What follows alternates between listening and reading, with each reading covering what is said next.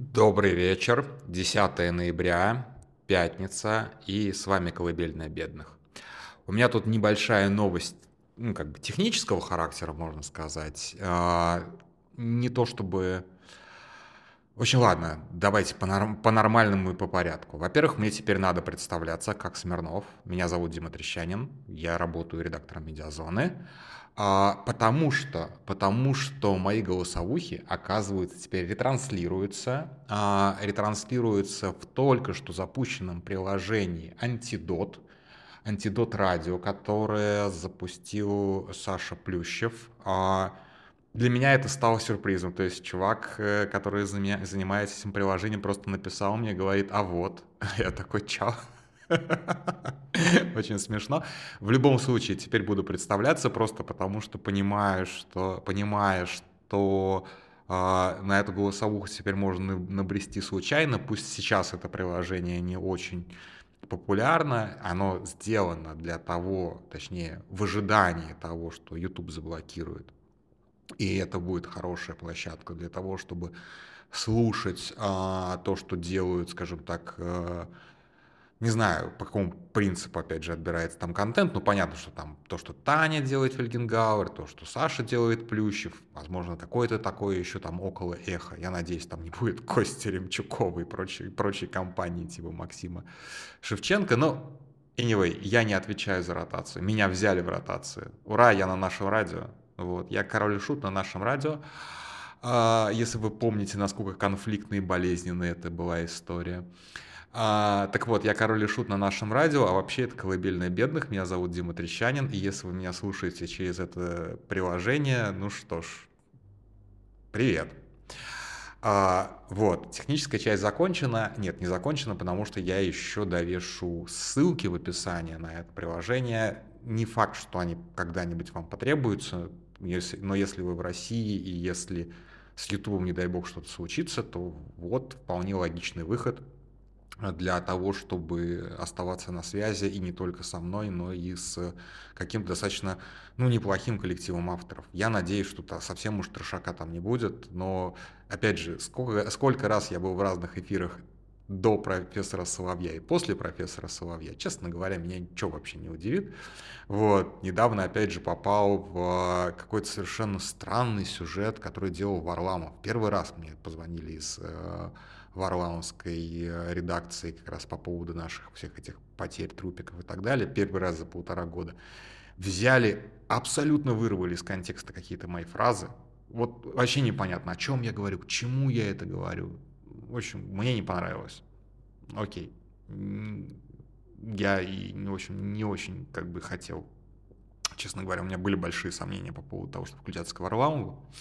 В следующий раз я еще сильнее подумаю об этом. Ладно, поговорить я сегодня хотел продолжить вчерашний разговор, тем более, что Дмитрий Сергеевич Песков дал очень хороший повод об этом поговорить, потому что то, что я вчера говорил как такой вот типа максимум, да, а, я не думал, что они это скажут всерьез. Я думал, что они как бы вот между собой это так обсуждают. Искупить вину кровью, я имею в виду фразу. Но вот так на публику, честно говоря, меня прям вот как бы, меня, меня что называется, вздернуло. А сейчас я расскажу одну историю, которая лично меня прям очень сильно потрясла. А, и потом тоже постараюсь нагуглить, на что я ссылаюсь, потому что это будет сильно по памяти. В какой-то момент, в какой-то, я не знаю, год, ну еще до войны, года три, наверное, назад, я забрел на сайт, по-моему, мемориала и ткнул совершенно случайные мемуары человека, который прошел через ГУЛАГ. Их там очень много. То есть, как бы, если вы думаете, что мемуарная литература о ГУЛАГе ограничивается одним днем Ивана Денисовича или там, ну, прочим, Солженицыным. Солженицына я, кстати, не читал. Вот, меня не хватило на Солженицына. Э, этой литературы очень много. И она писалась не только на русском языке. И вот герой, которого я нашел, он пережил ГУЛАГ, он как бы, ну, вообще очень крутой чел, мне он очень прям понравился. А, история была его примерно такая. А, он попал в ГУЛАГ как поляк, но при этом был евреем. А, и это прям сильно-сильно прям усугубило его положение. 1939 год аннексирует часть Польши, и та, та часть Польши, которая аннексируется, и где вот физически находится э, герой, ну, как бы герой собственных мемуаров, это нынешняя Беларусь. А, он туда приехал к родственникам, в общем-то, не собирался особо как бы задерживаться. Он реально просто из Варшавы там на недельку поехал к родственникам, и там и застрял из-за аннексии. И год его примерно никто не трогал. И а, арестовали его в сороковом году. Причем как арестовали? Его просто отвезли куда-то в Архангельскую область, высадили в чистом поле, а, и все, как бы, ни приговор, ни суда, ни, даже тройки никакой не было. А сколько мне сидеть? А мы не знаем. А какой у меня срок? А мы не знаем. А какой у меня приговор? А мы не знаем. И вот он так сидел, а, сидел, по-моему, года полтора, потом его все-таки, по-моему, к чему-то приговорили.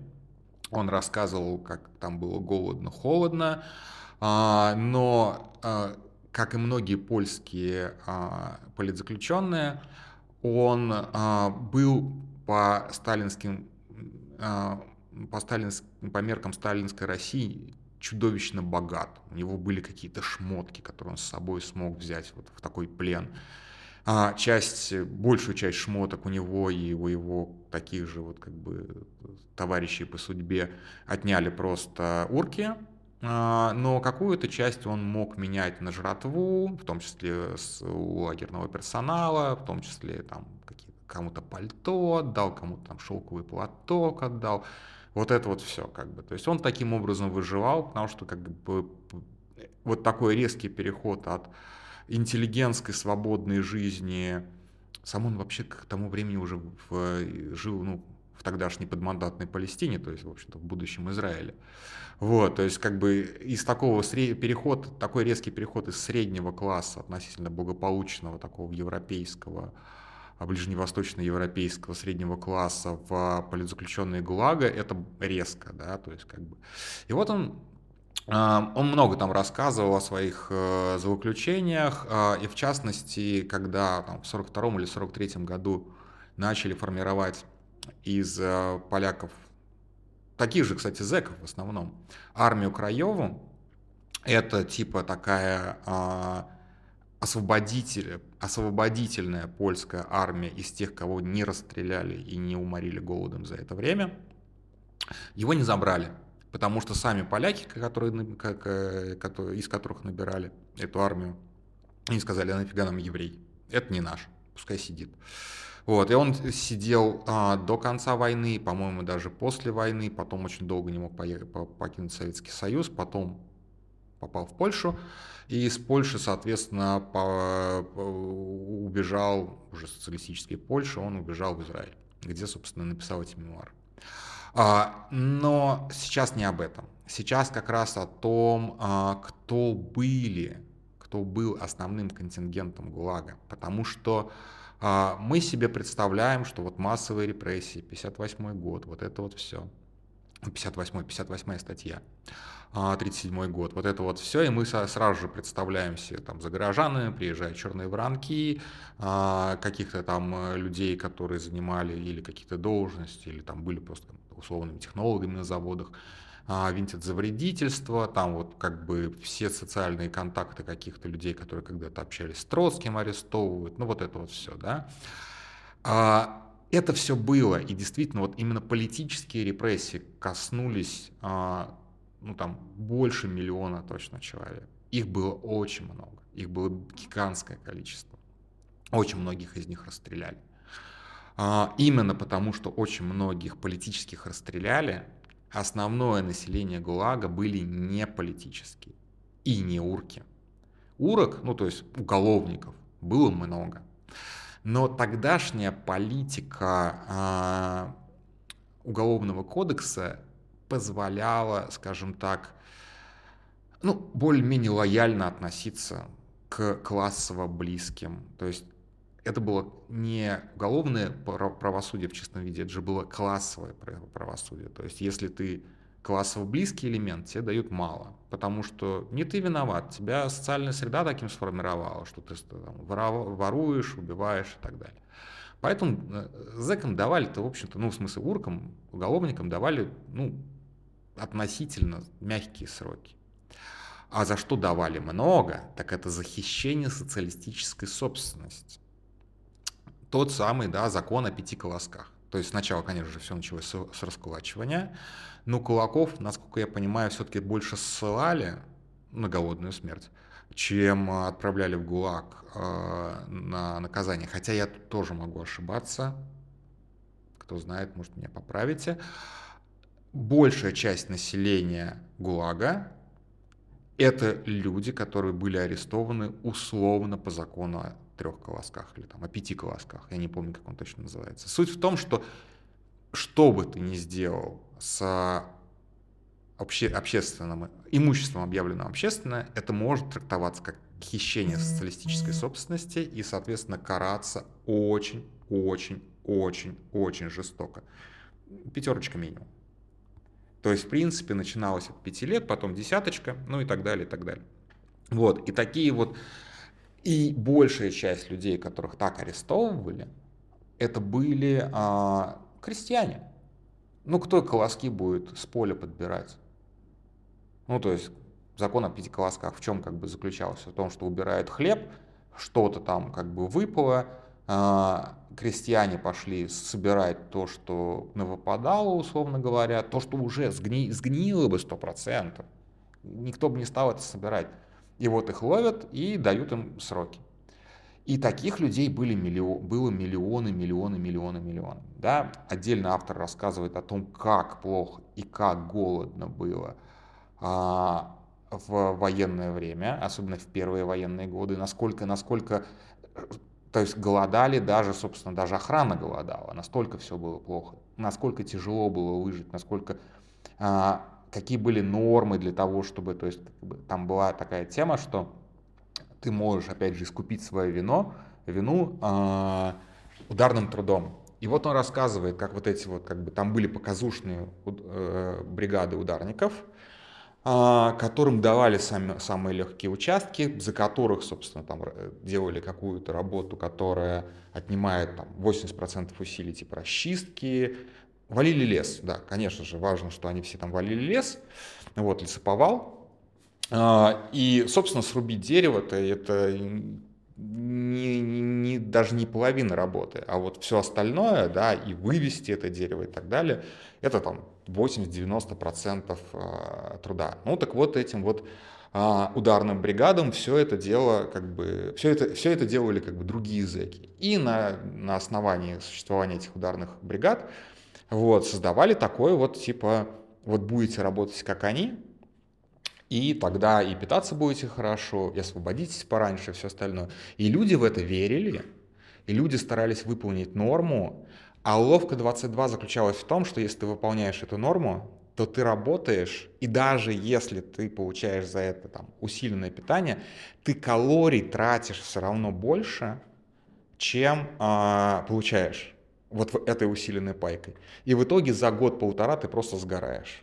Ты становишься доходягой, и дальше уже не то, что ударную пайку, ты и минимальную пайку не будешь отрабатывать. И э, его вывод был в том, что проще экономить силы и на минимальной пайке жить, что-то вроде этого. Ну, вот. И там какими-то ухищрениями дополнять свой как бы а, рацион. Ну а когда началась война, все это, все это, естественно, посыпалось. Итак, а, начинается война, и, а, ну, во-первых, они оказываются, их лагерь оказывается более-менее в прифронтовой зоне, наступают финны, и они там еще эвакуируются экстренно. Все это как бы достаточно, это все интересно, Надеюсь, я найду ссылку и как бы сможете почитать. Дело не в этом. Дело в том, что вот э, как бы я все пытаюсь перейти к основной теме по поводу искупить вину крови. Когда из ГУЛАГа, то есть не только же поляков забирали из ГУЛАГа для того, чтобы формировать какие-то части, в том числе вот эти вот штрафбаты, забирали в том числе и вот этих вот бедолаг, которых посадили на 5-10 на лет по закону о пяти колосках, о трех колосках. А, в основном их и забирали, потому что политических на фронт не брали или, по крайней мере, старались не брать. Кто сидел по 58-й, а, и особенно по тяж, самым тяжким частям этой 58-й, их не брали. То есть им не давали такого шанса, типа, искупить вину кровью. По понятным на самом деле причинам. Потому что количество дезертирства, количество перебежчиков а, на сторону противника исчислялись, опять же, сотнями тысяч, миллионами люди бежали на ту сторону фронта.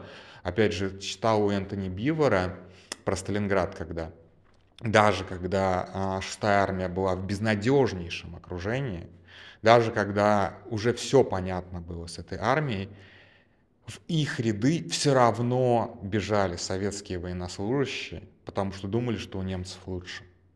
Настолько вот, так, вот такая вот, как, вот такая вот героическая была Великая Отечественная война. Как бы, поэтому, конечно, наше изучение истории, оно вот немножечко однобоко и хромает. Именно поэтому у нас Энтони Бивер в том числе запрещен. А, по-моему, давно уже его книжка э, «Сталинград» запрещена к распространению в России. А, естественно, да, возвращаясь к мысли, брали только вот таких вот несчастных, которых, которым дали абсолютно несправедливый срок, и которым дали возможность искупить вину кровью. Какая их вина была? Закон о трех колосках. Украл с колхозного поля полмешка картошки. Или там, не знаю, забрал с э, кузни топор и не вернул вовремя. Или там, я не знаю, а, подоил корову колхозную себе. Ну, хищение, хищение, мелкие хищения. Вообще-то рацион советского человека держался всегда на мелких, на мелких хищениях и позже сталинского времени. Ты здесь хозяин, а не гость, тащи с работы каждый гвоздь. Вот примерно такое. То есть как бы э, нельзя отрицать, что советские люди крали все, что только можно было, все, что не прикручено. И, но даже самыми жестокими мерами э, борьбы это явление не прекращалось никогда, ни на секунду. И, разумеется, как бы суды и, соответственно, исправительные учреждения, если ГУЛАГ можно назвать исправительным учреждением, были полны миллионами таких несчастных. И вот их отправили искупать вину крови. В чем была их вина? Да ни в чем. Вообще ни в чем. По нынешним временам они не совершили никакого преступления. Даже по путинским временам они не совершили никакого преступления. Их отправляли на самые сложные участки фронта, их отправляли в самые безнадежные атаки. Они гибли массово. Масс, массовый героизм советского солдата, воспетый в легендах. Ну вот это вот все, вы понимаете. Чудовищные совершенно вещи творились.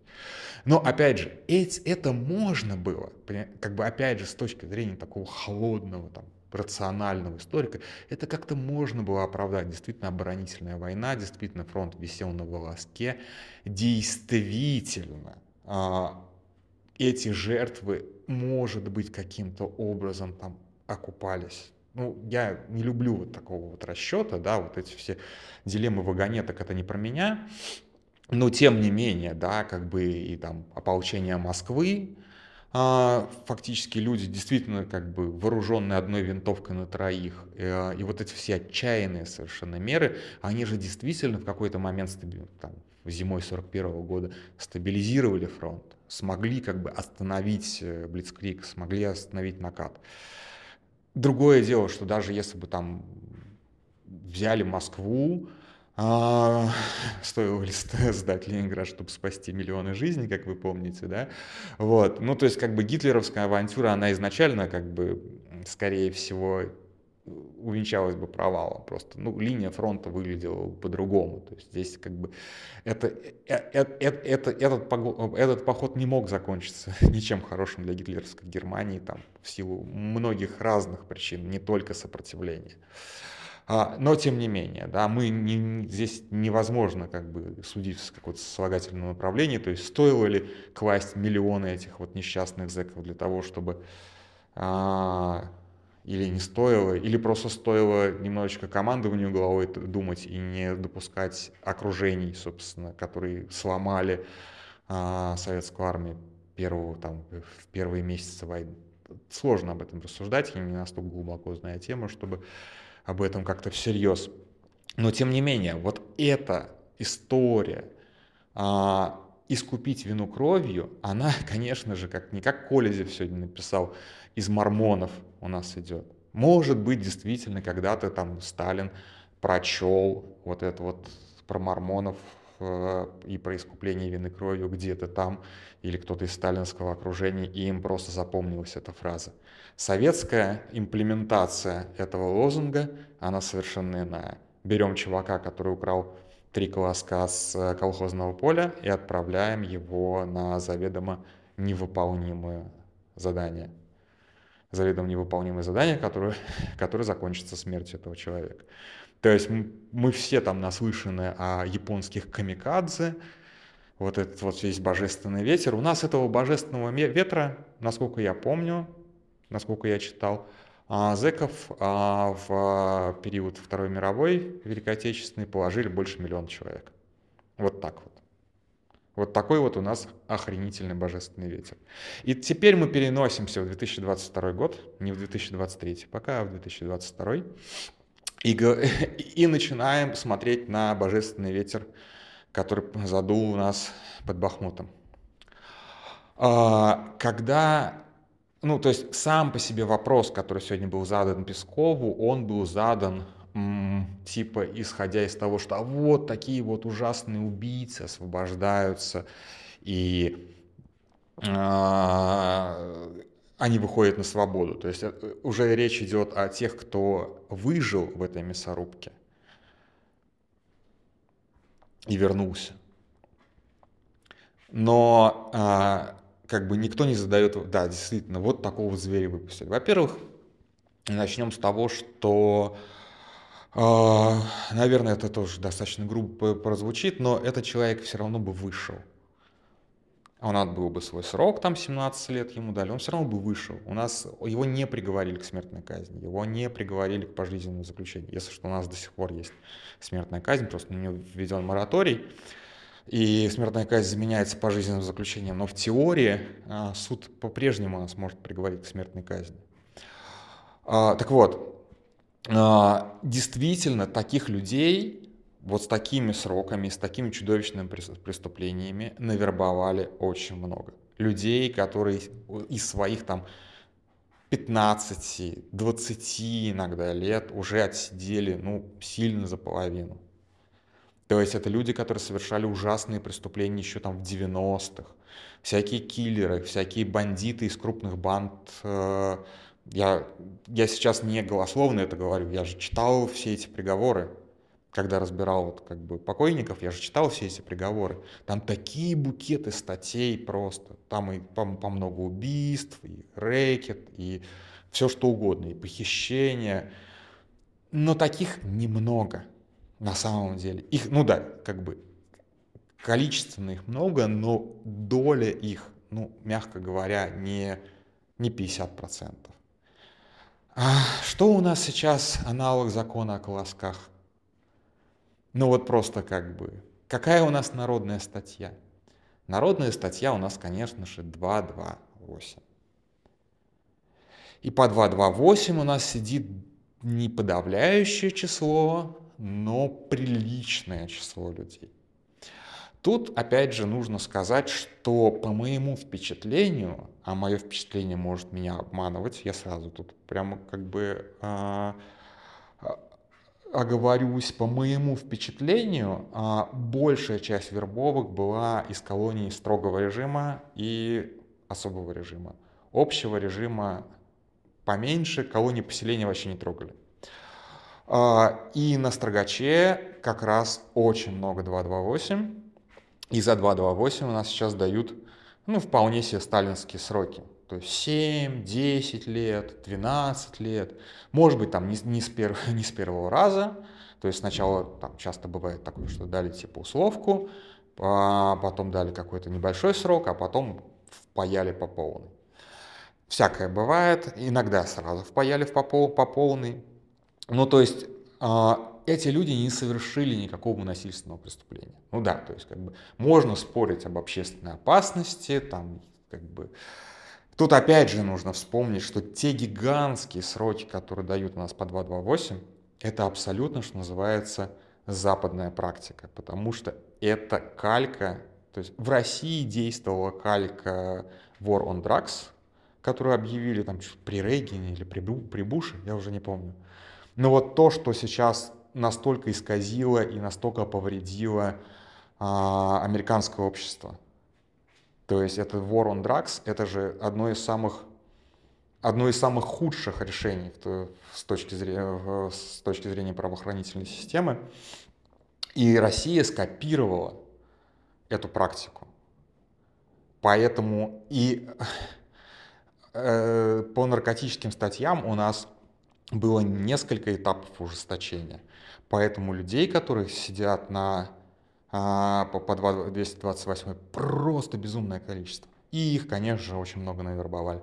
И вот эти люди, которые сидят по закону о трех, о трех зиплоках, не о трех колосках, а о трех зиплоках, и а, составляют, ну, если не основную массу, но прям существенную, существенную долю тех, кто искупает вину крови. Это тоже надо понимать, что мы, конечно же, все просто э, бегаем по потолку, что вот таких вот практически маньячел освобождают и типа гуляй, гуляй рванина, но мы не, не должны забывать, что очень-очень много людей, которые по большому счету не сделали вообще ничего в свои там 19, 20, 23 года, получили десяточку и теперь погибли ни за что, искупая вину кровью. Какая нахер вина крови? Вот честно, я даже не знаю, что, что больше, что в этой цепочке преступлений большее преступление. Я прям вот реально не понимаю, на чем здесь остановиться.